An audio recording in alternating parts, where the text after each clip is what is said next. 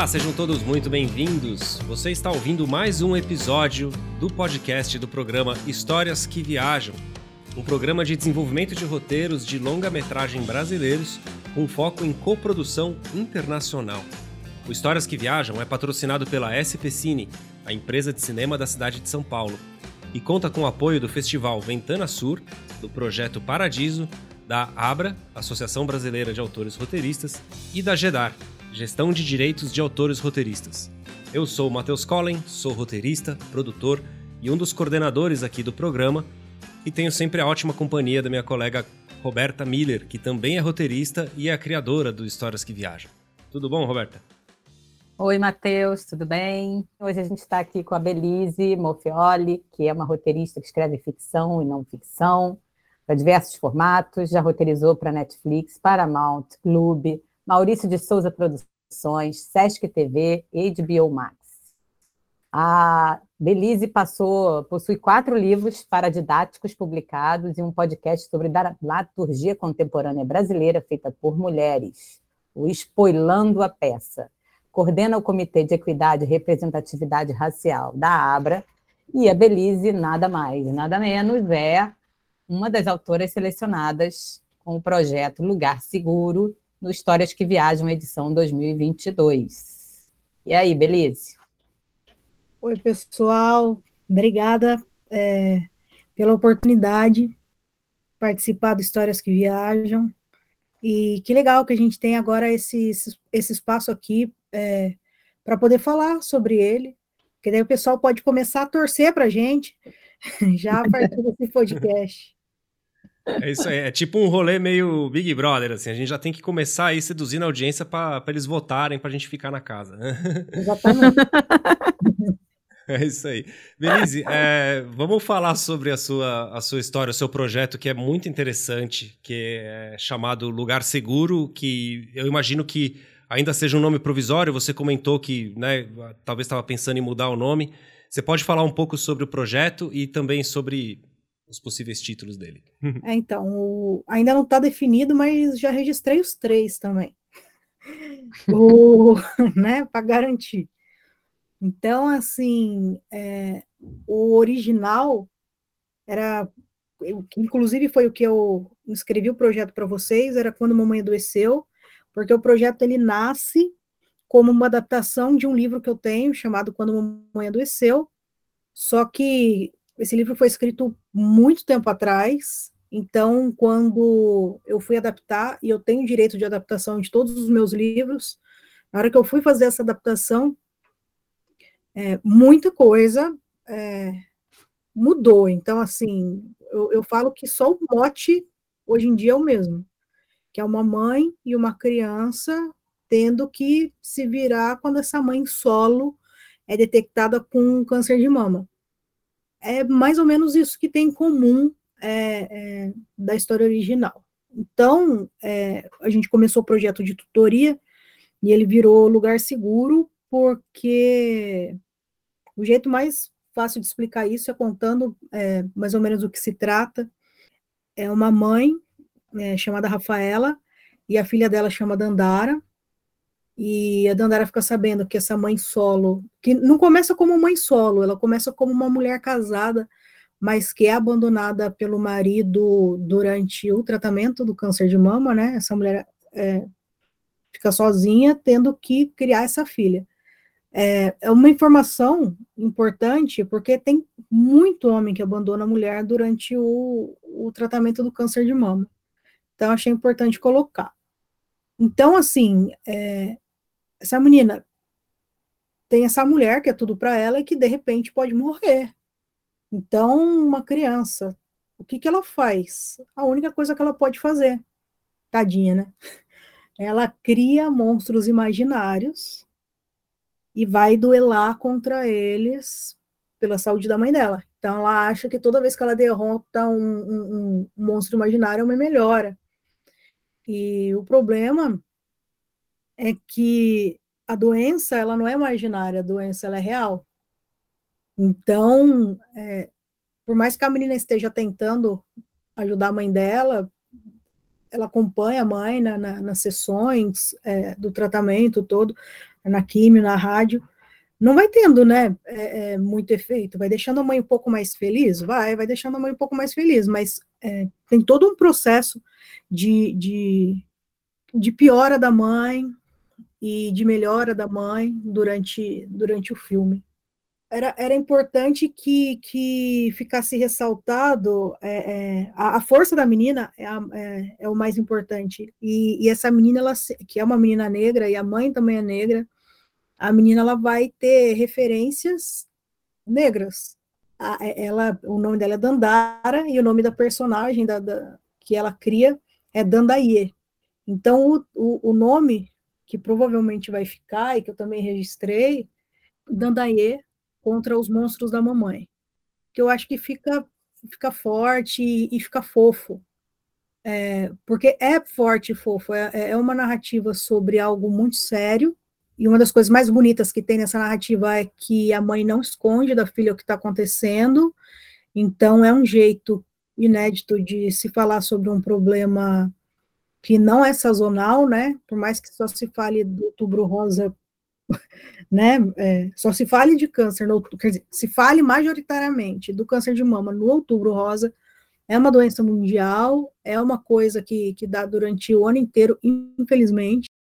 Então, eu acho que é uma história que tem como é, tocar as pessoas, mas é fofa, porque eu também não quero que ninguém saia deprimido da sala de cinema ou da frente do computador, ou sei lá como que esse filme vai ser produzido. Ah, não tem como sair deprimida, uma história linda e, e ela tem um final lindo também. Eu já estou dando spoiler aqui, né? já estou entregando. Não, mas você sabe, é importante falar isso, eu, eu não tenho problema nenhum de falar um final feliz. Mas por que, que é importante falar isso? Porque quando eu escrevi o livro e também quando eu escrevi o filme, eu tinha uma certeza, até em respeito a todo mundo que, que morre decorrente de algum tipo de câncer. Eu não queria deixar claro que as pessoas que venceram o câncer foram só as que saíram vivas dele. É, a narrativa é muito de acordo com, com como você leva a vida, como você passa por ela e o quanto que essas duas se unem cada vez mais, no momento que, assim, tá muito difícil. O quanto que essa narrativa é das duas. Então, assim, é, o câncer é da mãe, a salvação é da menina, a angústia da menina. A gente está vendo o, o, filme pelo ponto de vista da menina. A menina ela é personagem e ela é narradora. Então, assim, é, em momentos diferentes ela está refletindo uns anos mais à frente de como foi aquele momento quando a mãe dela teve esse câncer de mama. É, isso também tinha no livro, e isso foi uma coisa que, que, que eu trouxe para o filme. Eu tive pessoas muito queridas que, que, que, passaram pelo câncer. Eu tenho uma tia que ela passou pelo câncer como quem passa por uma gripe, mas foi a única coisa que eu, que eu, que eu vi assim, sabe? Mas em respeito a todas as pessoas que morrem com isso, meu pai morreu de, de, de câncer no estômago, é, tem, ah, tenho amigos da, da minha mãe, pessoas muito queridas que, que morreram com câncer também. Então, é uma história de amor, assim, porque eu fico falando da doença, mas não é sobre isso. A história não é sobre isso.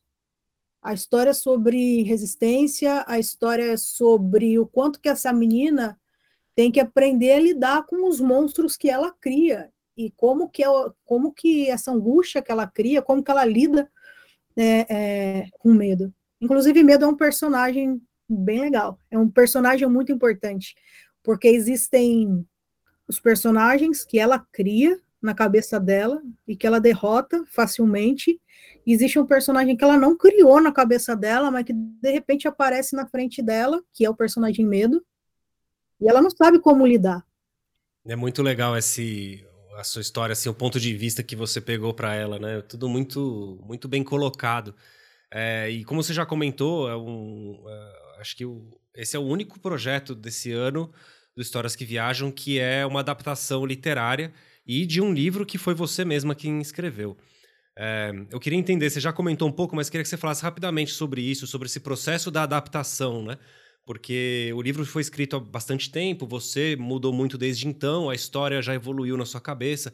Quanto que você precisou revisitar e mexer nessa história para poder transformar ela num longa? Que, Quais foram as coisas que você teve que abrir mão que estavam no livro para poder privilegiar uma, uma narrativa para o longa-metragem? É, o, o longa-metragem, o roteirista é aquela pessoa. Uma vez eu, eu ouvi de algum lugar, é bem isso. É aquela pessoa que está lá para atormentar a vida do personagem. e é isso, sabe? É, eu podia ser um pouco mais doce no livro, é, eu podia ser um pouco mais técnica no livro, porque no livro, por exemplo, é, a história acontecia e eu fiz um, eu, eu fiz alguns pedidos no, no, no, na, na época que eu, que eu fiz o livro. Eu pedi que a ilustração fosse feita em preto e branco, como se fosse nanquim, e que só tivesse a explicação técnica dos termos que eu colocasse, aparecessem em quadrinhos cor-de-rosas do lado, né? E era a única cor que tinha era cor-de-rosa, por causa da referência do outubro rosa, e tinha explicação técnica. Funcionava, enfim. Mas, a hora que você vai fazer para cinema, não dá para você ficar é, abrindo vários parênteses, a história tem que correr. E, e aí, eu, eu, eu resolvi dificultar a relação do, dos personagens, que assim, eu tirei parentes e, e deixei essa relação intrinsecamente mãe-filha. Porque tinha, é, era, era um menino e ele tinha uma rede de mulheres muito bacanas, que, que muito bacana que, que cuidavam dele, e porque a minha teoria, quando eu escrevi o livro, era que ele não ia crescer um cara que, que abandona, por exemplo, uma mulher no, no momento em que ela está que ela está precisando. Aí quando eu vou escrever o, o, filme, eu falo, não, eu tirei todo mundo, essa relação ainda vai ser sobre força de mulheres, enfim, porque toda, toda a força que tinha dessas, dessas, dessas mulheres da família dele, porque a princípio a mãe tinha uma irmã e, e uma mãe, eu trago a avó só como memória, a avó já morreu, é, não existia mais a tia, então a relação ficou focada nas duas. Eu, eu, eu decidi ser uma menina, eu decidi chamar de Dandara, porque embora é, é, aqui no Brasil tenha tido um período que assim, um monte de menina negra chamado Dandara, é, porque Dandara em, em, referência a Dandara dos Palmares, né? Inteligentíssima, estrategista, é, é, heroína do, do, do nosso povo eu achei importante colocar esse nome, porque quem não é brasileiro talvez não conheça a Dandara dos Palmares, eu esperava de verdade que, que, que fosse atrás dessa referência, ou que jogasse em algum momento, ah, o filme deu certo. Aí jogasse e tentasse entender quem que é essa heroína. E achei importante ser uma, é, ser uma estrutura mãe-filha, porque é, não era, ah, vamos pensar no futuro, como que esse menino vai ser, porque o foco não era esse. E me parecia muito mais acertado é, ser uma menina vendo a mãe passar por algo e, e percebendo esse esse abandono, essa, esse lugar do tipo, quem que vai cuidar da minha mãe? Então, quem que vai cuidar de mim? E, e, e, e aí a identificação entre elas fica muito maior, porque é, é, é uma mãe e uma filha contra o mundo. E a mãe tentava proteger essa filha, é, tentava proteger o filho no, no, no, no, no livro, e esse livro, e esse filho era fofo com essa mãe, só que ele estava muito, hoje, eu acho, que o menino ele estava muito irreal, que ele estava muito, ele, muito compreensivo em relação a tudo. Eu acho que a menina ficou mais, mais realista. O livro, desde o livro, assim, eu não classificaria ele como, como infantil. Eu acho que é para família. É, isso é até algo que eu ia te perguntar, assim, qual é o público do filme, né? Eu acho que é para família também. Eu tenho mania de. também falar... entendo que é um filme para família. Eu entendo isso. É, então. É porque, porque eu gosto de pegar temas complicados e transformar no, em, em, leveza, assim. Porque eu não acho que nenhuma das minhas narrativas, seja livro, seja filme, enfim, é, seja série, enfim, vai, vai terminar em si. Eu gosto que seja um bom começo para abordar alguns assuntos. E esse é um assunto que, assim, tem gente morrendo de câncer o tempo todo, infelizmente não encontramos a cura. Então, como que a gente lida com essa criança que, que, que tem que lidar com o luto ou com a possibilidade do luto? E se o pai de, dessa menina sai de casa, abandonou a mãe, ela vai poder contar com quem nesse momento? Então, faz muito sentido que, que ela não precise criar o medo, que o medo se crie sozinho, que o medo vai acompanhá-la e assustá-la durante toda a, a, narrativa, porque se por um lado os que ela é, criativamente dá vida para que ela possa derrotar, enquanto a mãe dela está fazendo tratamento e achando que ela é heroína da mãe, por outro lado tem um, um tem um monstro que está fora do controle dela. Não foi ela que criou, ele surgiu, ele é o medo. E como é que ela vai lidar com aquele medo? Porque aquele medo é real, porque a doença da mãe é real sabe? Não dá para brincar de acabar com aquele medo. Da onde que está vindo? Como é que ela vai lidar com ele? E, e, e ela fica muito preocupada com isso. E o medo cresce, o medo persegue ela e, e a persegue. E aí é muito, é muito complicado. Mas daí tem uma coisa muito importante que ela se dá conta que tem um local desse hospital que o medo não consegue entrar. Nem o medo, nem qualquer outro monstro que, que tentasse conseguiria entrar nesse hospital, que é uma sala de tatuagem. Porque esse hospital é um hospital tipo moderno, bacanudo, tudo, e ele tem uma sala de tatuagem que tem um, um voluntário, né? O Histórias que Viajam ele é, uma, é sobre uma coprodução e, e vai acontecer na Argentina. Então, a premissa é que tenham personagens brasileiros e argentinos, e aí, para não, para não. que É engraçado, né? Nós somos latinos e, e as narrativas que a gente costuma ver estão muito europeizadas, né? E então escolho a, a mãe e a filha negras, e quando eu vou escolher o personagem argentino, eu escolho um personagem indígena, que é o William. E, e esse personagem, ele é um tatuador, e ele tem um estúdio de tatuagem dentro do hospital. E esse estúdio é o único lugar onde o medo não consegue entrar. Mas, mas aí a relação é muito bonita, essa relação que essa menina estabelece com, com esse tatuador. Eu, eu acho, achei um grande acerto que esse tatuador ele seja indígena. E aí eu fiz questão de colocar personagens variados, inclusive quem, quem falou para mim, ué, você vai colocar o elenco todo todo negro, por que, que você não tenta o, o, o argentino como indígena? Foi minha irmã, na verdade. É, e, e eu nossa, sabe, a cabeça explodiu, eu peguei e falei, nossa, é lógico. Faz todo sentido, né? Que lindo! As coisas se conectam. Belize, eu queria saber, assim, desse, pegando esse gancho do assunto que você está falando, como que foi esse processo de pesquisa, né? Porque o, o coprodutor internacional que vai olhar um projeto para entrar como um coprodutor, ele quer também que o país dele esteja representado ali de alguma maneira, seja por um personagem, um plot, uma locação e etc. Como que foi o seu processo de pesquisa para chegar na, nessa decisão de que você ia usar uma etnia indígena é, da Argentina para sua história? Eu acho que a gente, é, quando a gente vai fazer uma, uma produção internacional, uma coprodução internacional, a gente tem que perceber que não adianta a gente dar mais do mesmo. Eles sabem fazer narrativas brancas, sabe? É, é, quem está na, na, Europa, quem está é, é, numa América que não seja latina, sabe fazer as produções focadas nele. E eu acho que o interesse dessas pessoas é exatamente aquilo que não há lá, exatamente o que é original. E o que a gente tem de original, que em geral, infelizmente, não se mostra no cinema. E então fiz questão é, é, de, de, em vez de mostrar um, um, argentino branco, mostrar um argentino indígena, em vez de mostrar protagonistas é, é, em vez de mostrar um menino lutando contra os monstros, colocar uma menina e colocar uma mãe maravilhosa, uma mãe negra, e que assim, porque as pessoas acham que, que porque tem muito aquele estereótipo da mulher negra, guerreira, imbatível, que isso, que aquilo outro, e não, cara, ela ficou doente, ela tá suscetível, sabe, eu, eu quis humanizar, é, e, e os meus projetos autorais, eles humanizam e eles falam muito de quem as pessoas não falam, porque se a gente não, não contar as nossas narrativas, quem é que vai contar? Eu, eu não quero é, é, a visão. Porque até hoje a gente teve muito a visão do outro sobre a nossa história. Não, está na hora da gente contar as nossas histórias, né?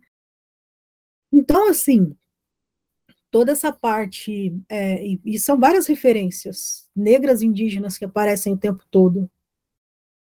Então, quando, quando começo a pesquisar, eu tive que pesquisar mais a parte indígena, né? porque as referências pretas tão, são muitas referências afetivas. Os símbolos que eu, que, eu, que eu uso são muitos símbolos afetivos, coisas que, que me encantam e que, que fazem sentido na, na, na minha trajetória, na minha ancestralidade, que isso, que aquilo outro. Porque são, são, são duas etnias que, principalmente nesse contexto histórico que a gente está e da política do Brasil, que eu queria fazer questão que falasse, olha, nós aqui estamos e porque eu nunca vi, assim, eu, eu, talvez me falte, quer dizer, provavelmente me falta repertório, eu espero que tenha, mas eu nunca vi um, um, um mocinho argentino indígena, nunca vi. É, vai ser, vai ser diferente mesmo. E, e eu achei, eu achei que seria bonito, porque é, eu não sei, claro que, que isso é uma decisão da, da produção, quem for fazer, direção, mas o nome, William, ele, ele é Mapuche, que é um povo que é lindo, que eu fui pesquisar até por, por indicação do, do, da própria produção, dos, dos orientadores que estavam rolando do Histórias que Viajam. Então, assim, se eu fosse produzir, provavelmente ele seria Mapuche e o nome dele já indica isso. É, uma vez eu li que, que o Mapuche é o correspondente ao, ao é, é, é, o correspondente ao que nós temos aqui no Brasil de, de tupi. E embora no Brasil existam várias etnias indígenas, quando você para e pensa, o primeiro, o primeiro, assim, o primeiro grupo que a gente pensa é tupi-guarani. Eu falei, ah, gente, então era mais, foi, foi mais uma escolha que, que pareceu acertada também, sabe? Não, não que me pareceu afetiva. Gostei, eu achei que o nome dele ficou sonoro, é, gosto dos, dos símbolos gráficos para serem utilizados, eu, eu gostei de tudo. E eu gostei, uma das coisas que, que, que me deixou encantada foi que, assim, os indígenas, eles têm cerimônia de cura, né? E a gente está falando sobre, sobre uma personagem que ela é uma paciente que está passando por um processo de cura medicinal. E, e, claro que, que eu vou falar da, da, da, medicina, eu acho que uma coisa não exclui a outra, mas eu acho muito importante a espiritualidade, acho muito bom é, a questão de as duas coisas poderem andar juntas. Acho que é uma história emocionante, ao mesmo tempo ela é uma história fofinha, ela tem aventura, mas ela é principalmente um brinde à pluralidade, sabe? Tem, tem mulher preta, tem, tem menina protagonista, tem, tem indígena, tem, tem um monte de referência a religiões afros, tem, tem cerimônia indígena. Olha e fala assim: olha, é uma narrativa que só poderia ter sido escrita por uma pessoa latina, que só poderia ter sido escrita por uma pessoa é, que, se, que se preocupa com esses temas e assim, é, é engraçado porque essa minha paixão por esses dois povos desembocaram nesse filme que eu acho que é lindo e que merece ser visto não só por quem é negro, nem só por quem é indígena. Eu acho que são narrativas que também as pessoas brancas vão gostar, vão, vão gostar de ver porque são novas, não são narrativas que elas estão acostumadas no dia a dia, sabe? E é um tema universal, né, que você está tratando no, no, no, filme ali, de certo modo. Uma coisa que impacta todo mundo, né? São, todo mundo já teve um parente que passou por alguma, algum tratamento médico muito pesado, alguma coisa nesse sentido, e isso afetou a família em volta, né? É, lógico que para cada pessoa, cada núcleo familiar vai afetar de um jeito diferente, e aí que tem a particularidade, né?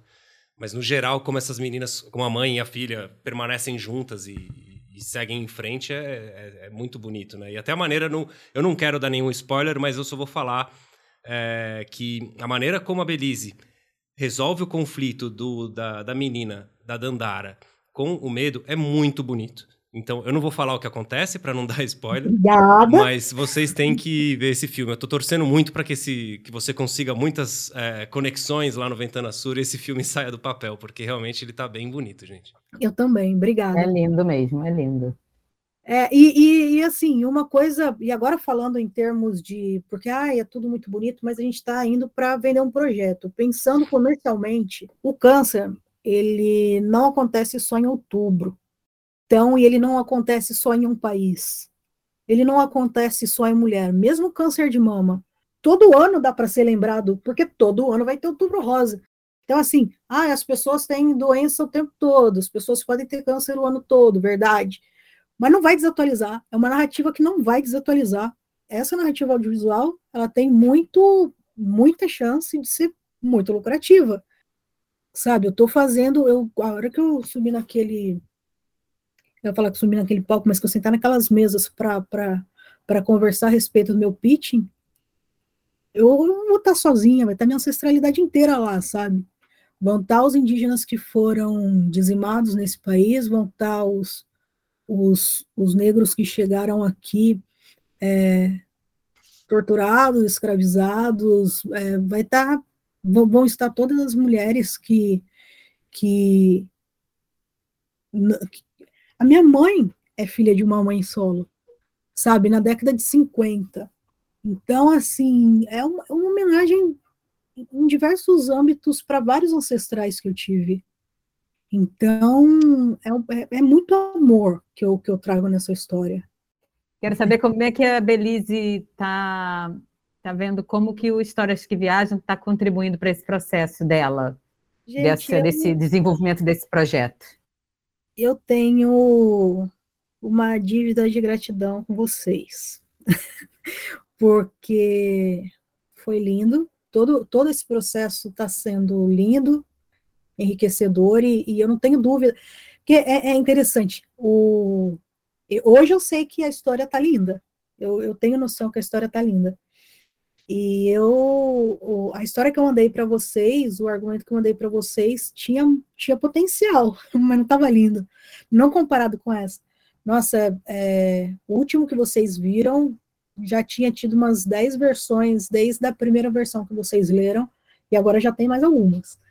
E para então ele, ele já está é, com, com um roteiro um pouco mais adiantado, já escaletei, mas é, vocês conseguiram ver o que o que era o mais importante também nessa, nessa narrativa. É, e muito do que foi, muito do que vocês todos, vocês todos falaram para mim serviu para para burilar, para deixar é engraçado, é como se eu tivesse escavado para descobrir o, o, o, tesouro que tinha lá dentro, né?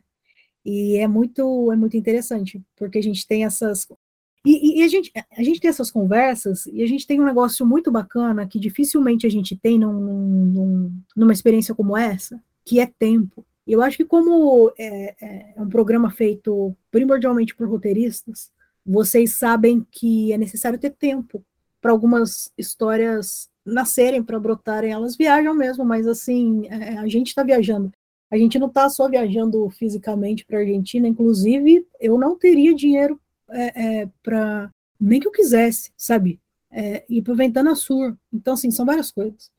É, vocês estão me levando para é aquilo que a gente fala sobre acessos, sabe? Não adianta a pessoa ter talento, você precisa dar acessos. Então, assim, eu também acredito que eu tenho uma, uma história boa, e, e eu espero também que ela seja vendida. Eu acho que ela é autêntica, acho que ela é, acho que ela é inovadora e acho que, que as pessoas vão gostar. Acho que criança vai gostar, acho que adulto vai gostar. Acho que ela está num filão que não existe, mas que não chegaria a ter essa possibilidade de ser produzida se eu não pudesse ir para lá. E eu não poderia ir para lá se não fosse o programa. E, e, a história não estaria tão boa também se a gente não tivesse. Vocês me deram muita, muita, claro, liberdade. As mudanças que eu fiz, eu falei que eu fiz 10 versões, tipo, eu, eu fui mudando muito. Mas acho que todo todo papo, toda orientação que vocês todos, a equipe toda, hoje, olhando é, em retrospecto, de verdade, gente, eu, eu, eu fico muito emocionada com a, com a oportunidade que vocês é, eu já estou emocionada aqui, Belize. E assim a Belize chora no final do podcast. Não, mas é isso. É, obrigada, obrigada à equipe inteira. É, é lindo. Eu espero que, que, que esse programa continue. É, todo mundo que patrocinou, todo mundo que orientou. É que eu sou uma pessoa que tem memória fraca, eu tenho medo de falar nomes de uns e esquecer de outros. É só por isso que eu não mas de verdade, do fundo do coração, quem está de bastidor, quem não está, quem está na frente, quem teve a primeira ideia, todos os selecionados que, que, que têm essa oportunidade também. Eu não acredito em destino, eu não acredito em destino à toa. É, eu acredito que a gente vai estar tá lá porque essas histórias todas são, são merecedoras de estarem lá. Então, Obrigada, equipe Histórias que Viajam, obrigada a todos os patrocinadores, obrigada para quem vai produzir esse filme, que merece ser produzido, porque é um filme muito bom. Maravilha, que é isso, Belisa. A gente que agradece aí a possibilidade de, de ter, de oferecer esse espaço de oportunidade, né, que você estava comentando, para a gente poder desenvolver e abrir portas. Acho que a, o propósito do, do programa, quando a Roberta me, me chamou e, e, falou sobre o projeto, eu falei, cara, isso é incrível, porque você vai abrir espaços, abrir portas e ao mesmo tempo você não está você não tá só criando uma, uma conexão entre dois países, né? Você está ajudando a desenvolver relações, né? E, e isso é bom para to todos os lados envolvidos, né? Para a gente que está fazendo as consultorias, que está co coordenando o projeto, para vocês que são autores e até para os produtores que vão estar tá lá no Ventana Sur para receber essas histórias e a partir dali né, vamos torcer para que os projetos realmente, todos eles, é, saiam do papel e se tornem aí filmes de sucesso nas telas, né? É, bom, a gente precisa encerrar, o nosso tempo está terminando. Eu queria agradecer imensamente a presença da Belize, que aceitou nosso convite para conversar aqui sobre o projeto dela. Agradecer também a Roberta por todo, todo esse, esse trabalho que a gente, essa jornada que a gente está fazendo junto. E se você quer saber mais sobre o programa Histórias que Viajam, como que ele funciona, quais são os autores que foram selecionados e quais projetos estão sendo desenvolvidos, você pode saber tudo isso lá no nosso site, historiasqueviajam.arte.br e no nosso Instagram, arroba Histórias que Viajam. É, gostaria de fechar deixando um super agradecimento novamente para a SP Cine, que é a nossa patrocinadora, foi quem possibilitou que tudo isso acontecesse e também aos nossos apoiadores que deram uma força incrível também para tirar esse projeto do papel. É, o Festival Ventana Sur, o projeto Paradiso, a Abra e a Gedar. Então, finalmente convido vocês, ouvintes, a ficarem ligados nos próximos episódios. A gente vai ter um episódio para cada autor e depois algumas surpresinhas mais para frente. Então, espero vocês lá. Até a próxima. Até a próxima. Bem em mim, coprodução internacional.